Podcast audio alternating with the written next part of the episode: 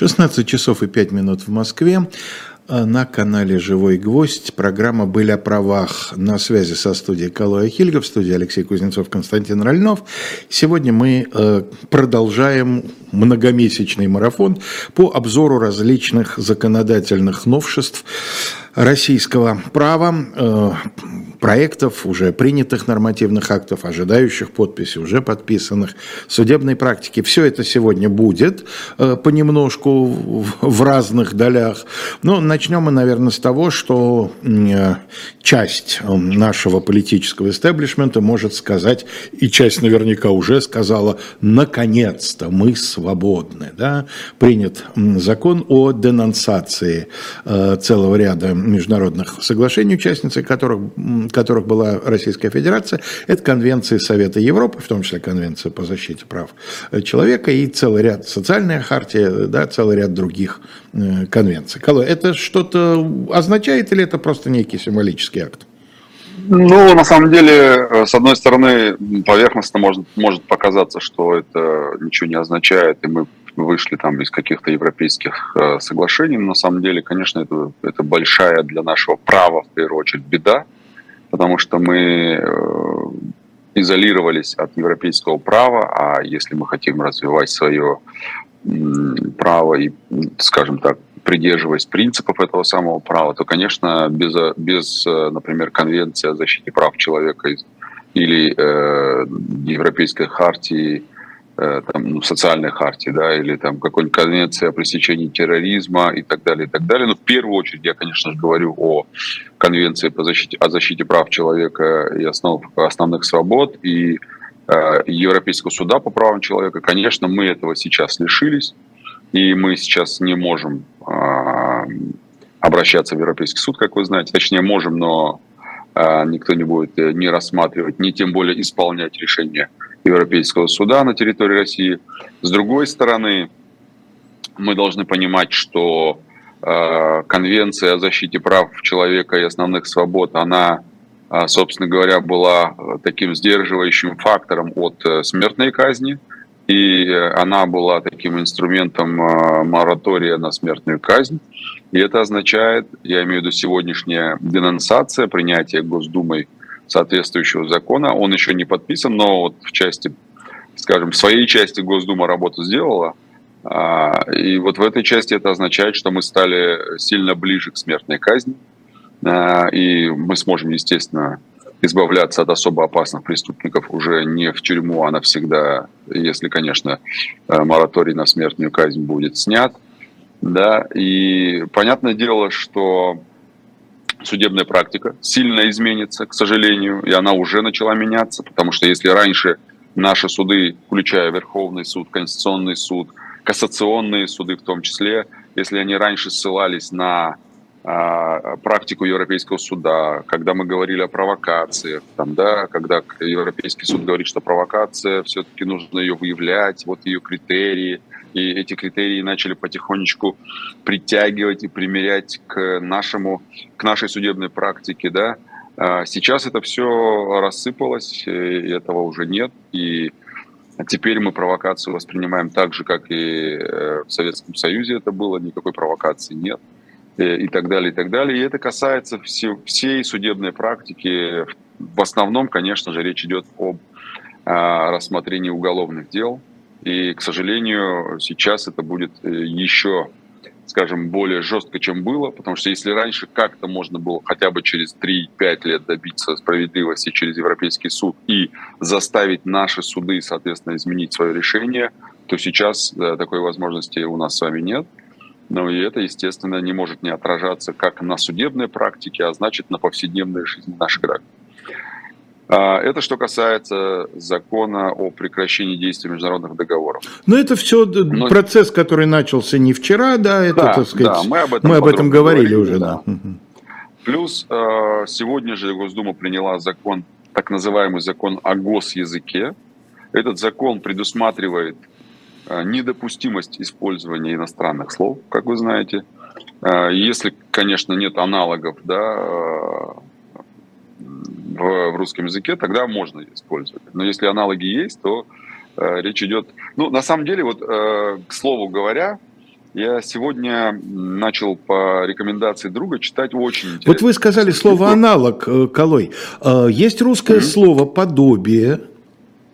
Совершенно верно. Вот как? Я бы хотел почитать, да, в, закон, в законопроекте увидеть все-таки э, э, это слово аналог, да, потому что здесь э, нет, я абсолютно правильное замечание, Алексей, и вы совершенно правы. Слушайте, а может быть, вот я запрещая не... использовать да. аналогичные слова, они используют э, в самом запрете иностранное слово. Не, ну она. я не знаю, я не видел тех законопроекта, может он начинается там фразой «аще кому хотяше песен творите, не, не, не пользуйтесь подобиями» и так далее. Вы знаете, немножко отвлекаясь от темы, я говорю, сегодня начал читать прекрасную книгу Норы Галь если знаете такое. Да, конечно. А, а, замечательная книга «Слово живое и мертвое» называется. И mm-hmm. вот она как раз э, говорит про вот эти вот канцеляриты и про то, как, как мы убиваем с вами э, язык, используя эти самые канцеляриты. И она, естественно, винит в этом не только э, таких спикеров, как я, которые тоже разговаривают уже канцелярским языком, но и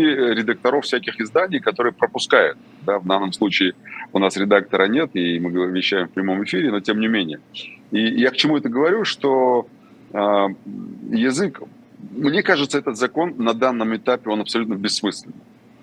Ну, во-первых, и что будет? Хорошо, недопустимо использовать иностранные слова. А если использовать, то что будет? Штрафы будут или в тюрьму посадят? Ну, вот, вот мне непонятна эта история. Плюс, э, ну, мы же понимаем, что такие вещи, они, я имею в виду использование слов, они могут быть э, внедрены только, только путем просвещения и образования. Заставить не использовать слова трудно, почти невозможно, на мой взгляд. Поэтому это такая, на мой взгляд, бессмысленная история, но бог с ним. Наша задача э, обозначить и сказать, что вот такой закон есть. Ну, да? как бессмысленно, Николай, собственно говоря, э, давайте вспомним, как э, то, что в Украине, значит, якобы ограничивается использование русского языка, было заявлено как одна из главных причин конфликта, как, так сказать, устранение этого нетерпимого состояния, одна из главных целей спецоперации. То есть, вроде бы Россия на словах, по крайней мере, декларировала то, что право пользования языком – это, э, так сказать, дело там, человека. Да? И тут же вот… Мне кажется, мы, мы тут должны понимать, э, что мы чуть-чуть подменяем понятие. Здесь речь не, не идет о другом языке. Здесь речь идет о том же русском языке и руси, русифицированных словах. Это разные вещи. Нет, Потому что понятно, что это разные вещи. Могут быть украинизированные слова из английского и других языков, и они могут тоже запретить, а вообще абстрагировать от э, русского языка. А, я понимаю, к чему вы говорите, я, я, я знаю, да, о чем вы говорите, эта проблема там есть, там использование русского языка, но в данном случае же, ну, давайте возьмем, условно говоря, что в Украине приняли такой язык, э, закон, условно, в той же Украине приняли такой закон о том, что использовать можно только украинские слова, не имеющие э, подобия, как вы сказали. Ну, это же не вопрос э, использования двух государственных языков. Это же вопрос все-таки использования одного языка, но в нем использовать какие-то другие. Это вопрос, мне а... кажется, и то, и то. Это вопрос вторжения в такую, в общем, частную, я бы даже сказал, интимную область человеческой жизни, как пользование языком. Ну, давайте мы предпишем мне, какие мне слова использовать, какие не использовать, не по признаку их там оскорбительности, Здесь а по признаку их происхождения. Здесь речь идет о, о, я так понимаю, здесь речь идет о госслужащих и использовании этих слов непосредственно в официальной документации. Вот о чем речь. Здесь же не в том, о том, как мы с вами можем разговаривать и какие нам слова подбирать при разговоре друг с другом. Это речь идет об использовании э, этих иностранных слов в официальной государственной документальной переписке какой-нибудь там или на официальных бланках используемые тексты и так далее. Вот о чем речь идет в законопроекте. Ну да, то есть Конституция у нас скоро будет называться «Уставная грамота». Ну, э, а, а чем вам не нравится уставная грамота? Мне нравится уставная... Мне, как историку, вообще уставная грамота гораздо ближе, чем Конституция. Ну вот, об этом и речь. Э, давайте перейдем к еще более интересным вещам. Про конфискацию имущества. Мы с вами говорили о том, что были такие инициативы в отношении уехавших, но Здесь уже реальный в первом чтении принятый законопроект о конфискации имущества, не, не в отношении уехавших, там нет, за киберпреступление. Угу.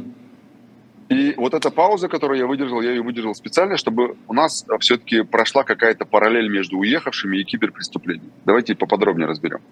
Смотрите, а, в Уголовном кодексе есть статья 104 прим. А, она называется конфискация имущества. И там прописано, что можно конфисковать, когда можно, по каким статьям и так далее.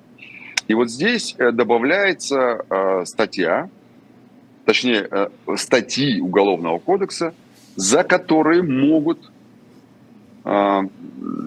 предписать наказание в виде конфискации имущества, помимо основной части. Да? А, и это так называемые киберпреступления. То есть это неправомерный доступ к компьютерной информации, это создание вредоносного программного обеспечения. Мошенничество это... в компьютерной сфере, да? Не, мошенничество, оно остается мошенничеством. То есть кибер это мошенничество... не, не все, что с компьютером связано, да, а именно то, где компьютер является вот э, ну вот смотрите, давайте разберем поподробнее каждую статью. Там их четыре статьи. Во-первых, неправомерный доступ к компьютерной информации. Это 272 статья Уголовного кодекса. А они, эти статьи, довольно молодые. Да? Они а, относительно недавно появились в Уголовном кодексе. Это неправомерный доступ к компьютерной информации. Да? То есть есть, доступ, есть а, охраняемая законом информация компьютерная, и вот доступ к ней неправомерный. Что значит неправомерный? Это, например, а, использование или получение такой информации без согласия обладателя. Э, либо, например, в нарушении установленного порядка. Да, это и есть э, неправомерный доступ к охраняемой законом компьютерной информации. Э, но здесь должны быть последствия. Какие? Здесь деяние должно повлечь уничтожение этой информации, блокировку, копирование этой информации. Ну, в общем, любые последствия фактически могут быть э, в виде квалифицирующего признака. Да? Дальше. Создание и распространение вредоносных компьютерных программ. Ну, так, то, того самого вредоносного софта, как любят говорить э, специалисты. Это что такое? Это создание вот этих самых вредоносных компьютерных программ, э, заведомо предназначенных для уничтожения или там копирования, блокирования, неважно, компьютерной информации ну, такой, э, как это называют, червь, да, э, вредоносный, или там троянский вирус. Ну да. Вот, вот, вот это все и есть э, использование вот этого софта. Это 273 статья УК. За нее тоже предполагается конфискация имущества. Дальше. Нарушение правил эксплуатации средств хранения и обработки цифровой информации. О чем речь? В общем, это история о том, что есть люди, которые э, ответственны за хранение информации и ее обработки. Если она утекла, угу. э, если она, скажем так, утекла в силу нарушения правил, э, предусмотренной эксплуатации э, хранения, например, там, не знаю, допустили кого-то к серверам, или там, не знаю... Или просто сами, сами продали ее, да? Или, ну, неважно, да. В общем, угу. нарушение правил эксплуатации – это тоже предполагает конфискацию имущества. И э, неправомерное воздействие на критическую информационную структуру Российской Федерации. Это, по сути своей, это вся та же создание вредоносных программ, но уже в отношении непосредственно э, государственных официальных сайтов, э, там, не знаю, порталов и так далее, и так далее.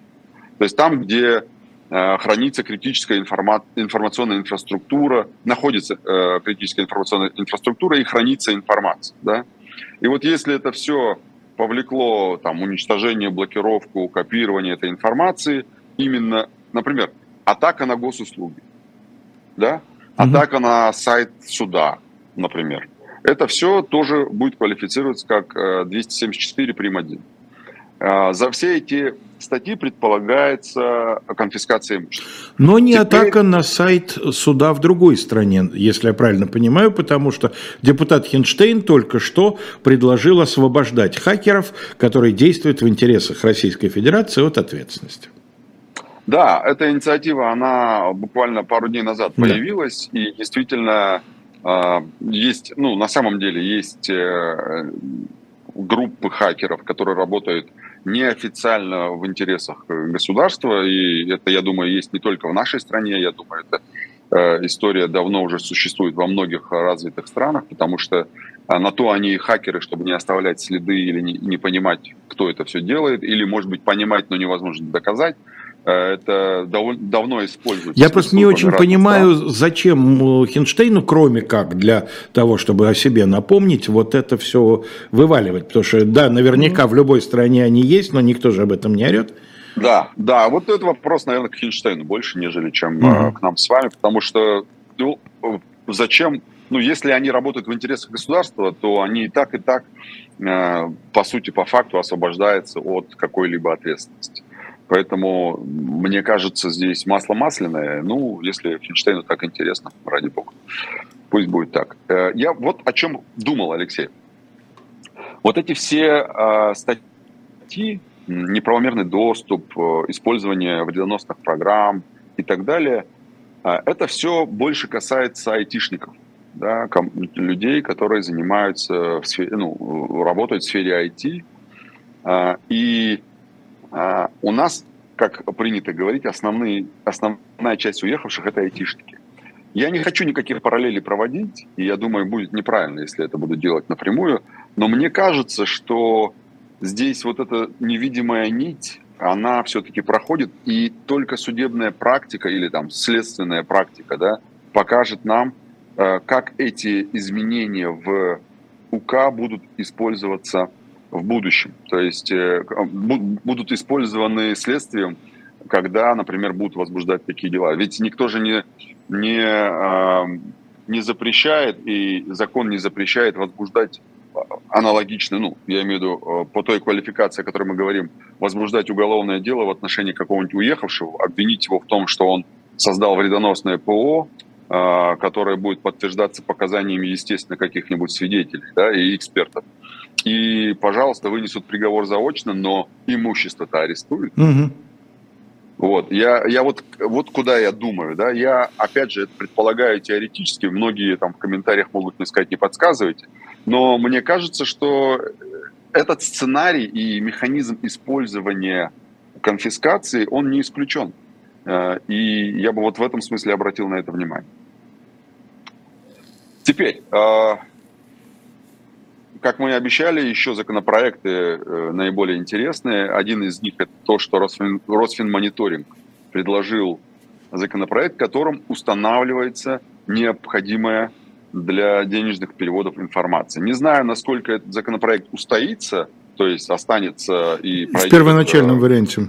Да, но, по крайней мере, в первоначальном варианте предусматривается, что банки будут обязаны при проведении платежа заполнять сведения персональных данных не только отправителя, но и получателя денег. Угу. А, а получатель денег может не являться клиентом этого банка, а, соответственно, у него нет данного им, точнее, у банка нет данного этим клиентам согласия на а, вот эту самую э, обработку персональных данных его. Ну да, когда и... я пользуюсь предложением Сбербанк онлайн и перевожу, скажем, на карту другого банка, мне там не выдает, кто конечный получатель, потому да, что они да. как бы не имеют права это знать. Ну или, по крайней мере, ну, вот делиться этим. Я, я не знаю, зачем это нужно Росфинмониторинг, потому что я не представляю себе российского банка, в котором есть открытый счет лица, э, чей чьи, чьих данных у банка нет. Мне трудно себе представить такое. Но причем Росфинмониторинг может, э, он на то и Росфинмониторинг, чтобы мониторить все банки.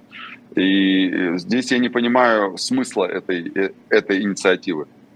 По крайней мере, там Минцифры или еще кто-то, не помню, сейчас кто-то критически отозвался об этом законопроекте. Я надеюсь, он в таком виде не пройдет. Но вот еще более интересная штука, э, уже не касающаяся Росмониторинга, но тем не менее касающаяся нас с вами, потому что речь идет об изменениях в Кодекс об административных правонарушениях. Так. В мае прошлого года Конституционный суд установил, что в КОАП у нас есть неопределенность в части исчисления сроков давности привлечения к ответственности за эти самые административные правонарушения. Напомню, там речь идет о том, что срок давности привлечения, если это рассматривается должностным лицом, то это два месяца, да? Если рассматривается судом, то три месяца. Ну и в других случаях там еще больше, особенно политизированные статьи, там год и два есть срок давности. Но здесь э, я сейчас не буду останавливаться подробно там, э, на жалобе, которую рассматривал Конституционный суд, но рассматривая одну из жалоб, суд указал, что неясно, с какого момента считать этот срок. Это день нарушения или следующий день нарушения. Плюс неясно, что такое месяц или два месяца, потому что в каждом месяце есть 30 дней, 28 дней, 31 день. И поэтому Конституционный суд сказал, ребята, внесите-ка, пожалуйста, изменения, и слова вот два месяца замените на 60 календарных дней, а три месяца замените на 90 календарных дней. И Госдума приняла уже в первом чтении такой э, законопроект, и э, в статье 4.5 Кодекса об административных правонарушениях будут вноситься вот такие вот изменения. Да? Это, э, во-первых, будут говориться, будет говориться о том, со дня, с какого дня начинается срок привлечения, и, во-вторых, э, это будут э, 60 и 90 календарных дней, о которых мы с вами говорили. А теперь о том, о чем уже неудобно говорить и неприлично говорить. Это о, о предпринимателях. Давление да, угу. давление на предпринимателей. Я уж э, не, не, никогда не забуду, еще будучи президентом, Медведев говорил об этом. Хватит кошмарить, Хватит кошмарить бизнес. бизнес, конечно. Да, ну, но бизнес, э, бизнес – это бизнес, поэтому э, даже для правоохранительных органов это тоже бизнес, поэтому хватит кошмарить бизнес правоохранительных органов. Э, и здесь э, интересно то, что позавчера, по-моему, Путин опять на совещании с судьями по Зуму, как и мы с вами, озвучил, что прям вот нельзя и не должно быть такого, надо значит, менять меры пресечения на домашний арест, на залог и так далее, и так далее. И вот сейчас уже в Госдуме находится на рассмотрении законопроект, и он реально, на мой взгляд, э, мне кажется, то есть, насколько я помню, э, это один из таких существенных законопроектов, который действительно направлен на снижение давления на предпринимателей. Я расскажу в нескольких словах, о чем речь. Э, если помните, сначала запретили сажать предпринимателей в СИЗО. Именно те, те статьи, которые попадают в главу об экономических преступлениях. А, дальше начали вменять 210-ю вместе с этими статьями. Это организованное преступное сообщество. И тогда уже сажали вместе с 210-й, потому что 210 предусматривает до 15 лет лишения свободы. Она там такая... Вроде такая. как не предпринимательская, да, вроде как бандитская. Да, ее запретили э, вменять с предпринимательскими статьями. Об этом мы тоже, я и говорил, и писал много раз. И в итоге вот э, дошло, и, в общем-то, э, запретили ее вменять с предпринимательскими. Затем мошенническую статью 159, которая формально относится к имущественным преступлениям, ее, ее начали вменять вместо предпринимательских. Хотя, по сути своей, речь идет о предпринимательской деятельности, и мошенничество совершено при осуществлении этой самой предпринимательской деятельности. Но формально она не является статьей главы Уголовного кодекса по экономическим преступлениям, поэтому по ней Понятно. тоже сажали людей. Угу. И, в общем, сейчас вот очередной шаг, чтобы вот, э, вот эти лазейки, которые используют силовики, чтобы их стало все меньше и меньше. Во-первых, что, на что обратить внимание? А, суд, точнее, в законопроекте говорится, что при избрании меры пресечения в отношении предпринимателя в обязательном порядке рассматривается возможность а, избрания такой меры пресечения, которая позволит осуществлять им предпринимательскую деятельность. То есть он должен иметь возможность продолжать вести свой бизнес. Пусть это будет домашний арест, пусть это будет залог, пусть это будет подписка о невыезде, но понятно, что из СИЗО невозможно это делать. Под домашним арестом, опять же, вопрос станет такой, а какую меру будет избирать суд и при каких условиях эта мера будет избрана? Например, нужно рассмотреть возможность избрания такой меры, которая позволит продолжить э, заниматься бизнесом. Окей, суд скажет домашний арест. Но в домашнем аресте есть много условий содержания. Может ли предприниматель пользоваться компьютером, использовать телефонные э, звонки, например, при, принимать каких-нибудь своих сотрудников да, для того, чтобы обсуждать э, текущие дела. Вот это все возможно или нет? Но об этом ничего не говорится. А вообще практика домашнего ареста, там каждый раз суд определяет, дает ответы конкретные вот на этот на вопрос? На самом деле э, домашний арест тоже, если говорить о практике, он тоже является инструментом давления. Например, суд говорит, избрать домашний арест а, в отношении такого-то по такому-то адресу. А прогулки, часы там приема, использование компьютера, запретить, телефон запретить, общение с другими лицами запретить, кроме родственников и адвоката. То есть это а, суд телефон... в каждом конкретном случае оговаривает вот да, эти вот опции, да? Да, да. но а когда ты обращаешься с ходатайством в суде и говоришь, уважаемый суд, а дайте нам возможность, пожалуйста, два часа гулять в день, ну, в сутки, да, или там в течение дня, вот там, не знаю, с 16 до 18 прогулки, или с 8 утра до 10 там детей отвезти в школу и вернуться. Суд говорит, а почему вы к следователю не обращаетесь? Следователь вам должен разрешить. Это неправомерно. Суд должен избрать условия содержания под домашним арестом. И прогулки это является частью условий. Но суд отдает это на а, откуп следователю, а следователь говорит, так, а вы мне подпишите вот это, а я Ну, понятно, для него это важнейший инструмент давления, да. Да, совершенно верно, но это неправильно. И э, суд говорит, вы сначала к следователю обратитесь, если вам следователь запретит, то тогда ко мне приходите. И это неправильно. И вот этого ничего нет в этом законопроекте. Едем дальше. И подождите, Заключать... Калой, у нас середина часа, давайте мы чуть-чуть Отлично. потратим да. Э, времени на рекламу. Э, наш shop.diletant.media предлагает исторический роман э, Хиллари Ментал «Сердце бури». Это исторический роман, посвящен, написанный британским автором, посвящен он эм, французской революции. И, как указано в анонсе, впервые в истории английской литературы французская революция масштабно показана не глазами глазами ее врагов и жертв, а глазами тех, кто ее творил и был впоследствии пожран ими же разбуженным зверем. Вот такое издание с печатью от «Эхо» у нас сейчас предлагается э, к продаже в shop.diletant.media. Извините, Колодь, давайте продолжим. Да, ничего страшного. Так, продолжаем. Э, этих условий сейчас в этом законопроекте, условий содержания под домашним арестом и вообще ограничений, наверное, так будет правильно сказать, ограничений для заключения под стражу предпринимателей, их несколько, да. И вот второе из них – это что заключать под стражу можно будет только в трех случаях. Во-первых, если у предпринимателя нет постоянного или временного места жительства на территории России, а это всегда можно сделать, например, снять квартиру, заключить договор аренды, дать согласие а, от э, собственника квартиры о том, что он не против, что человек будет находиться под домашним арестом в его квартире. Никаких проблем. Это уже будет э, временное место жительства на территории России. Значит, оснований для заключения под стражу нет. Второе. Если в отношении предпринимателя раньше избиралась, например, подписка о невыезде, он ее нарушил, то тогда может быть изменена мера пресечения на более строгую, в том числе и заключение под стражей. Но вот здесь у меня возникает вопрос. Хорошо, предприниматель нарушил меру пресечения в виде подписку о невыезде. О чем она говорит? Ты не должен выезжать за пределы региона. Если это Москва, ты не должен выезжать за пределы Москвы. Но он выехал в Калугу по работе. Формально это нарушение. Mm-hmm. И что, это основание, чтобы закрывать его в тюрьму?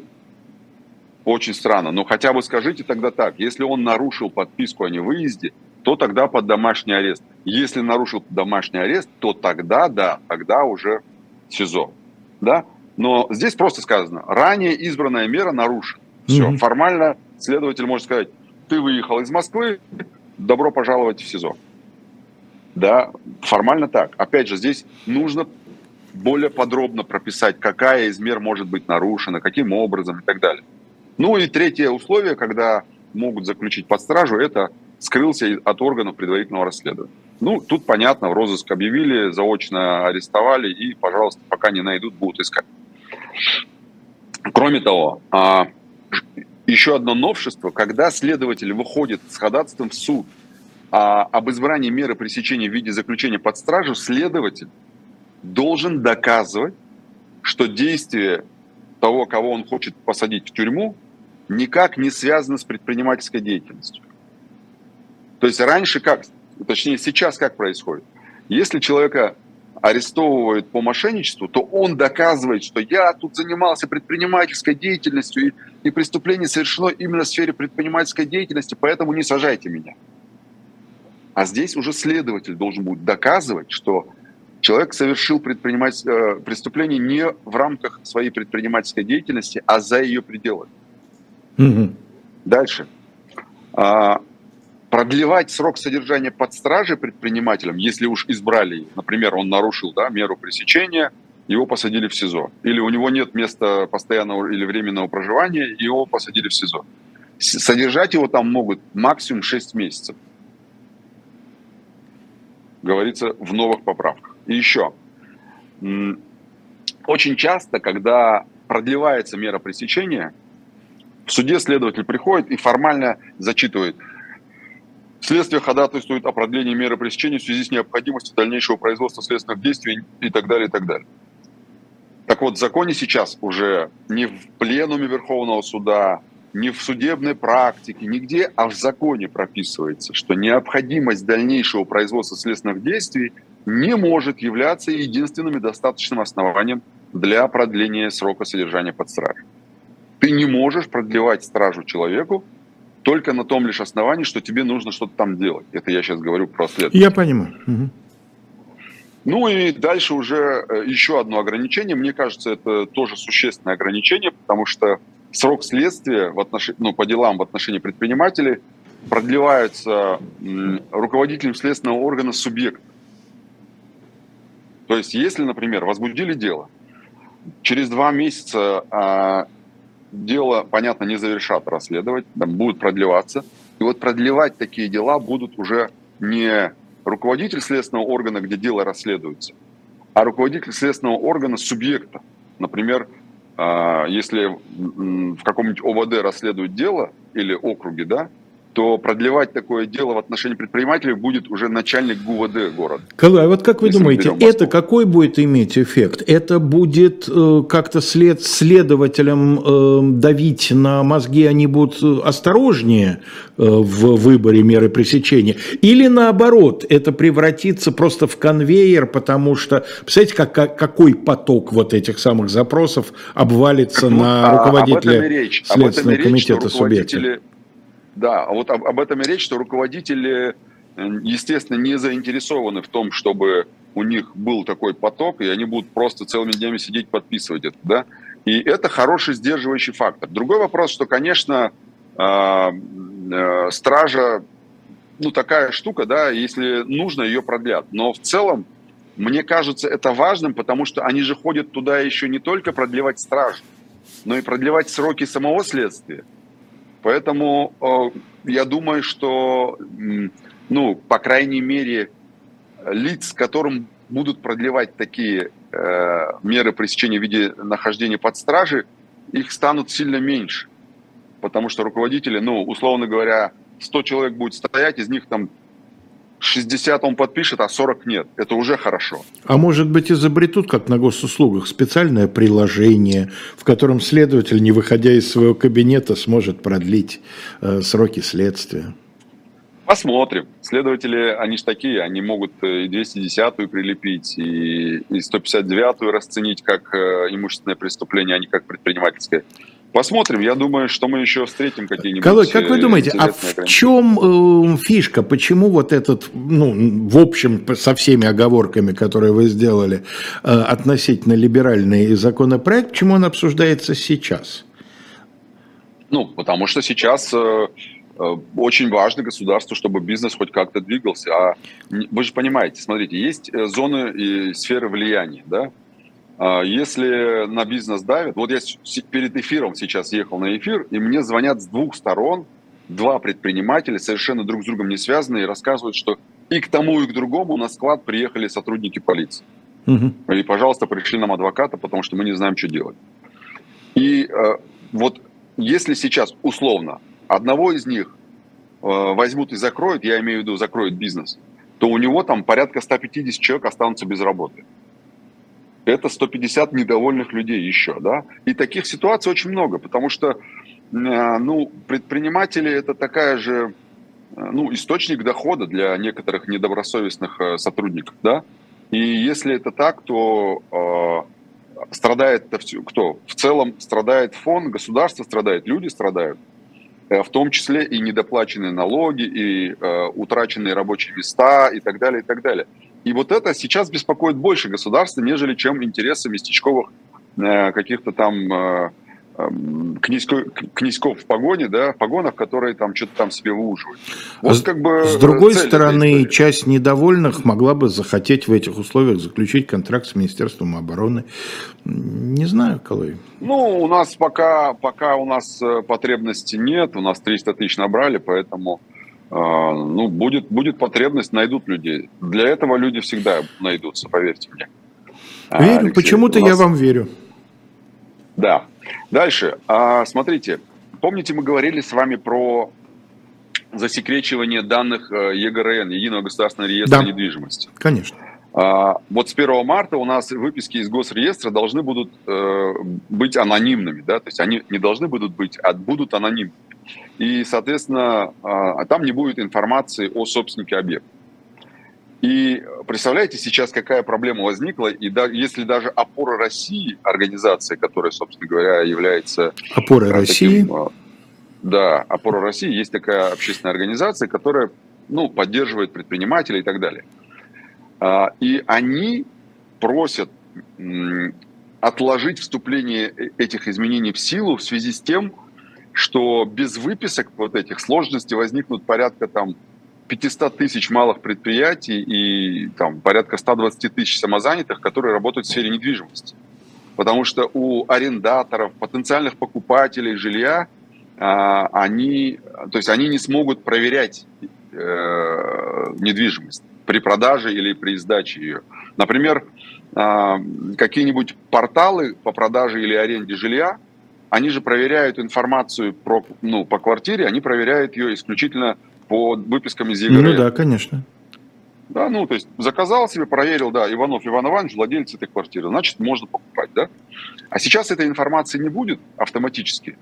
И придется, а, когда, например, размещается объявление, да, или когда а, там сдается, продается квартира, это должно быть так, что сам владелец квартиры должен прийти, получить эту выписку и предоставить ее уже там на портал. И это Э, нивелирует вот эту автоматизацию процесса. Поэтому они попросили перенести. Но Минцифры э, и Росреестр считают, что нет никаких оснований для переноса. И э, с 1 марта у нас будут уже такие вот, соответственно, эм, такие вот выписки из ЕГРН, без имен и без фамилий. Переходим к судебным решениям. А, два интересных кейса я хочу сегодня рассказать. Очень, на мой взгляд, важные и, наверное, они довольно часто встречаются. Первое – это история про гражданку, которая купила в городе Дмитрове э, на этапе строительства квартиру.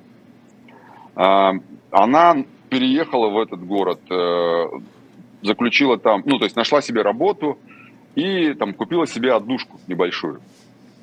Дальше, э, пока шло строительство, она сняла себе квартиру там же в Дмитрове и жила, и вот она там ждет, условно говоря, там 1 января 23 года, она ждет, что ей дадут ключи.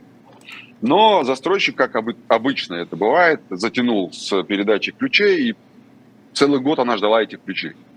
И она снимала, естественно, продолжала снимать эту квартиру. В итоге эта гражданка решила взыскать с застройщика расходы на аренду своей квартиры. Там плюс еще неустойку, компенсацию морального вреда, но вообще в целом это очень интересный случай. Но там э, нижестоящие суды отказали, но, естественно, она дошла до Верховного суда, и Верховный суд говорит, застройщик должен компенсировать эту самую вынужденную аренду. Потому что, а, она была далеко от Рязанской области, где у нее есть имущество, э, где она может проживать, да.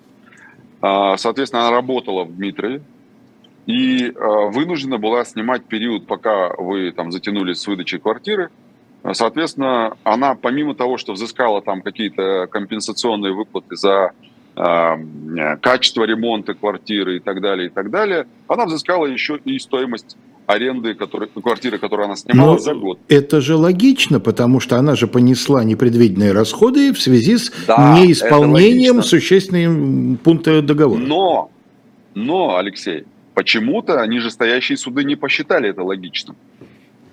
А теперь, э, вот если кто-то из наших э, зрителей а, имеет такую ситуацию, когда им э, вовремя не сдают квартиры, и, например, если это в другом регионе или далеко вообще от места жительства, там, где у них есть квартира, а работу нашли там и так далее. Вот как в описанной истории.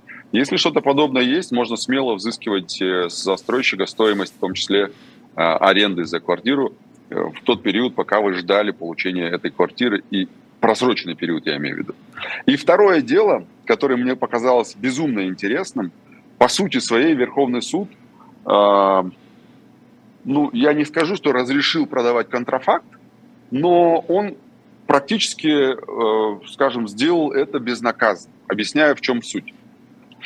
Э, в Пятигорске э, местный житель продавал очки с лейблом, по-моему, Chanel, если mm-hmm. не ошибаюсь. Естественно, это подделка. Естественно, иностранные бренды обратились с иском в суд о взыскании упущенной выгоды с этого самого предпринимателя, который продавал эти очки. И на что ссылаются обычные компании? На то, что а, предприниматель реализовал продукцию, эту самую, а, там сходные изображения и надпись, дизайн, сходны до степени смешения да, с оригиналом. И, естественно, они посчитали, что эти незаконные действия привели к возникновению убытков у этой самой компании владельца бренда, то есть у. А, суды нижестоящие, то есть история ровно противоположная. То есть если в предыдущей истории суды приняли неправильное решение, а Верховный суд удовлетворил э, иск, то здесь наоборот. Суды удовлетворяют этот иск и говорят, что доказана совокупность условий, которые необходимы да, для, в таких случаях, чтобы взыскивать убытки в виде упущенной выгоды. Э, заявленный к взысканию размер убытков определен, исходя из цены на оригинальную продукцию. То есть каждый, как считает э, суд, а, как считает суд? Суд считает так, что каждый проданный товар, он подменяет другой товар, да, который э, оригинал. Ну понятно, то есть если, посчитать... если бы это были настоящие очки Шанель, то вот э, сумма за них ушла бы компании. Совершенно верно. Теперь посмотрите, ну я не скажу, что доводы Верховного суда лишены логики, но давайте послушаем, что говорит Верховный суд. Он говорит, во-первых, говорит Верховный суд, вот этот самый предприниматель, он не лишен права предоставлять доказательства, что упущенная выгода не была бы получена кредитором. Угу.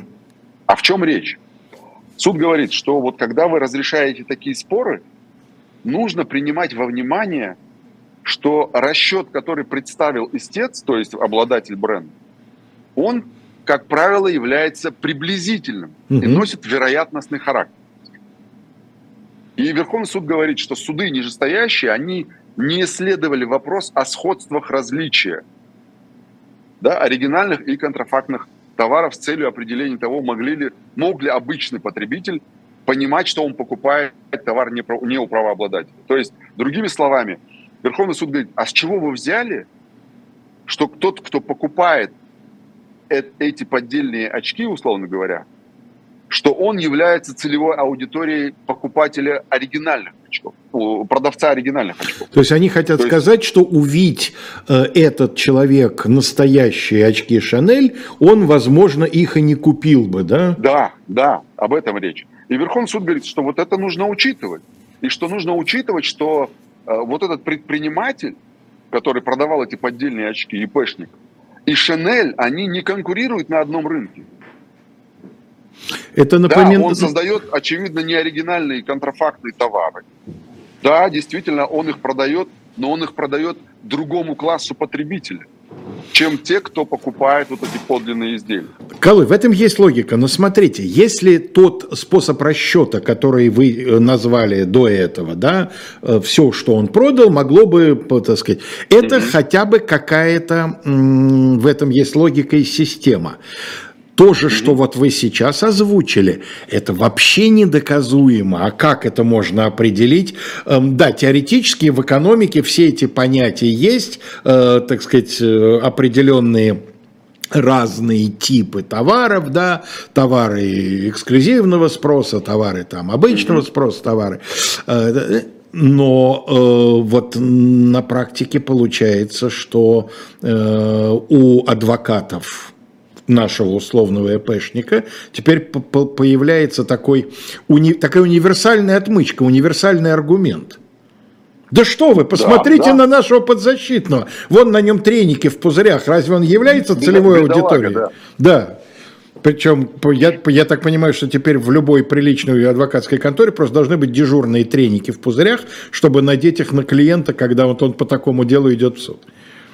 Смотрите, если говорить серьезно, о чем говорит Верховный суд? Верховный суд говорит, что, ребята, вы, обращаясь к Шинель и их адвокатам, вы не доказали того, что вы понесли из-за этих контрафактных товаров потерю клиента, которые готовы купить оригинальную продукцию. Понятно. Вы этого не доказали. А значит, ну, я так понимаю, что, смотрите, здесь Верховный суд обращает внимание, наверное, не на то, что э, не, ну, можно продавать да, контрафактный продукт, а на сам расчет убытка. Вот, наверное, в этом Понятно. ключевая мысль. Да?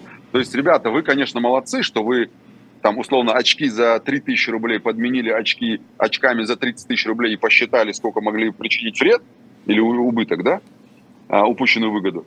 А на самом деле, говорит Верховный суд, вы поймите, что те, кто покупает за 3000 очки, они не купят очки ваши за 30 тысяч. И в этом смысле ваш расчет не верен.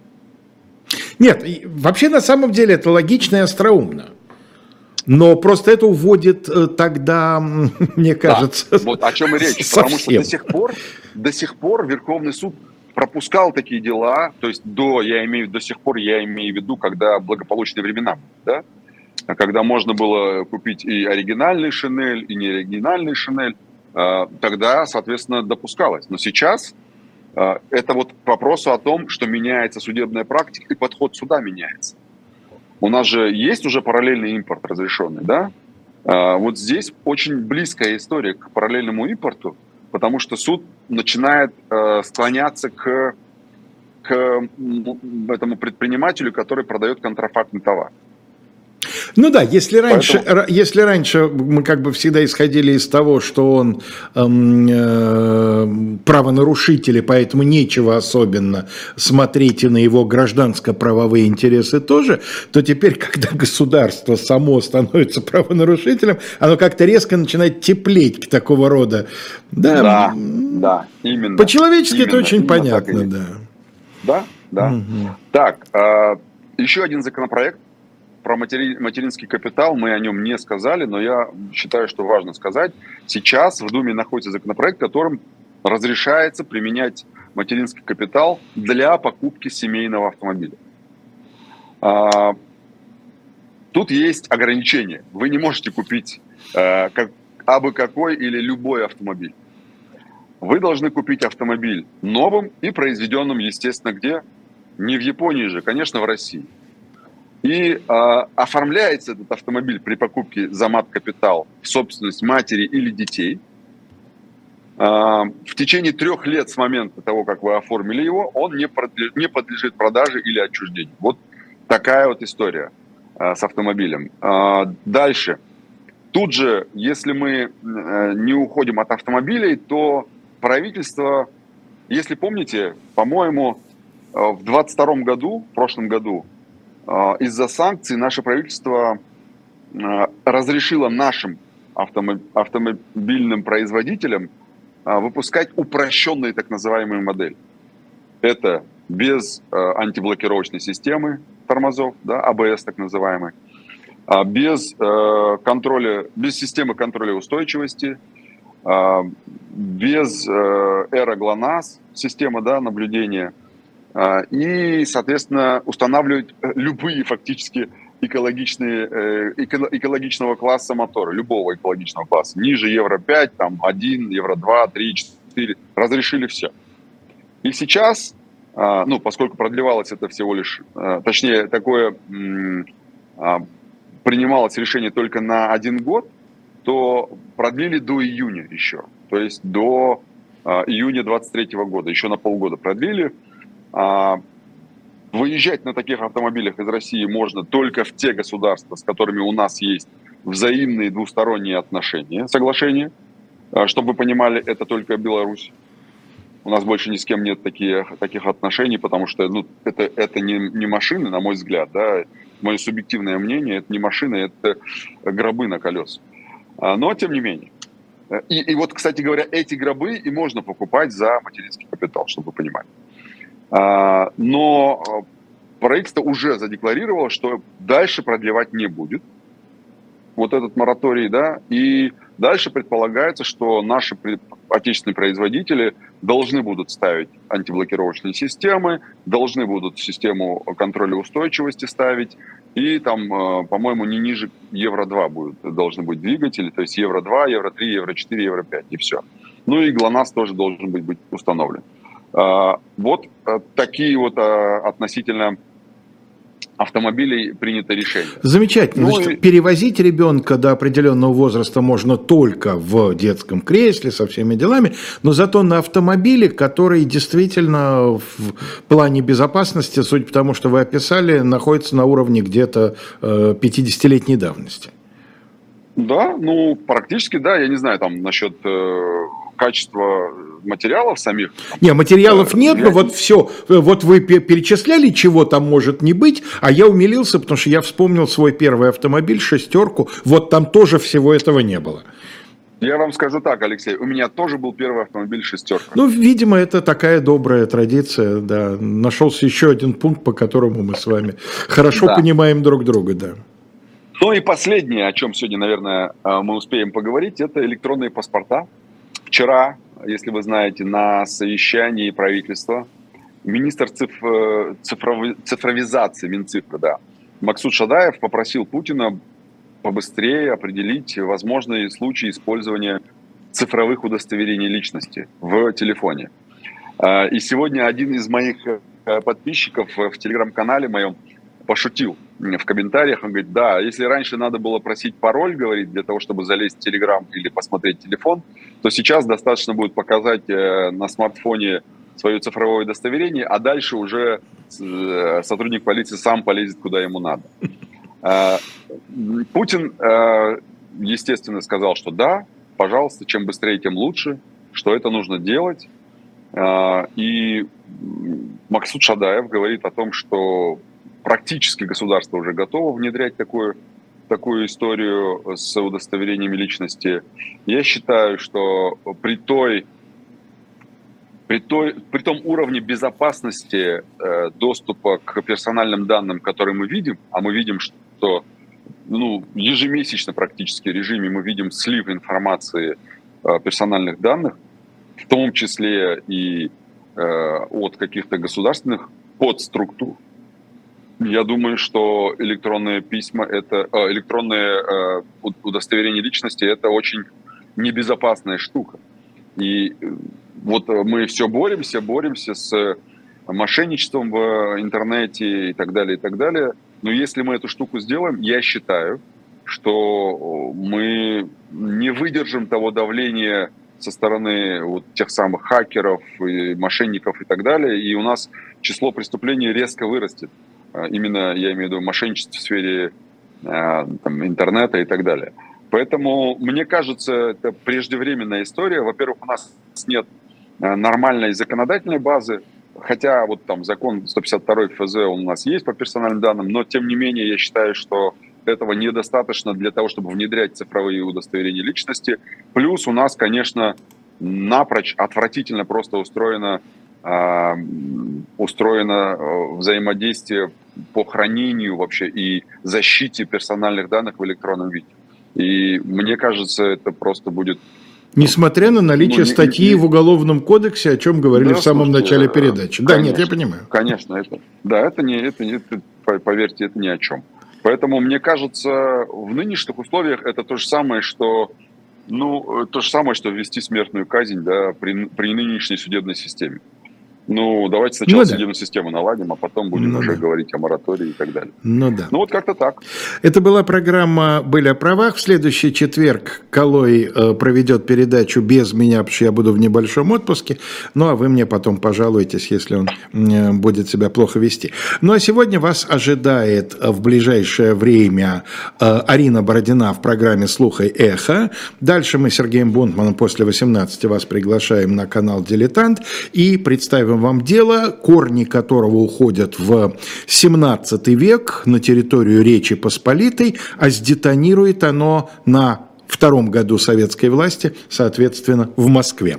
Да, вот такая вот, так сказать, связь времен. Э, после 19 Василий Полонский в программе «Особое мнение» беседует с Натальей Зубаревич. После 20 Алексей Венедиктов в программе, которого российские власти считают иноагентом, в программе «Ищем выход» беседует с военным обозревателем «Новой газеты» Валерием Ширяевым. Ну и после 21 «Пастуховские четверги» в своем классическом составе. Такая вас ждет э, программа. Там еще наверняка должен быть э, Дмитрий Быков в программе «Один», и он во втором часе своей передачи э, расскажет о Василии Гроссмане. Вот такая продолжительная программа программа на сегодня. А наша программа прощается с вами. Всего вам доброго.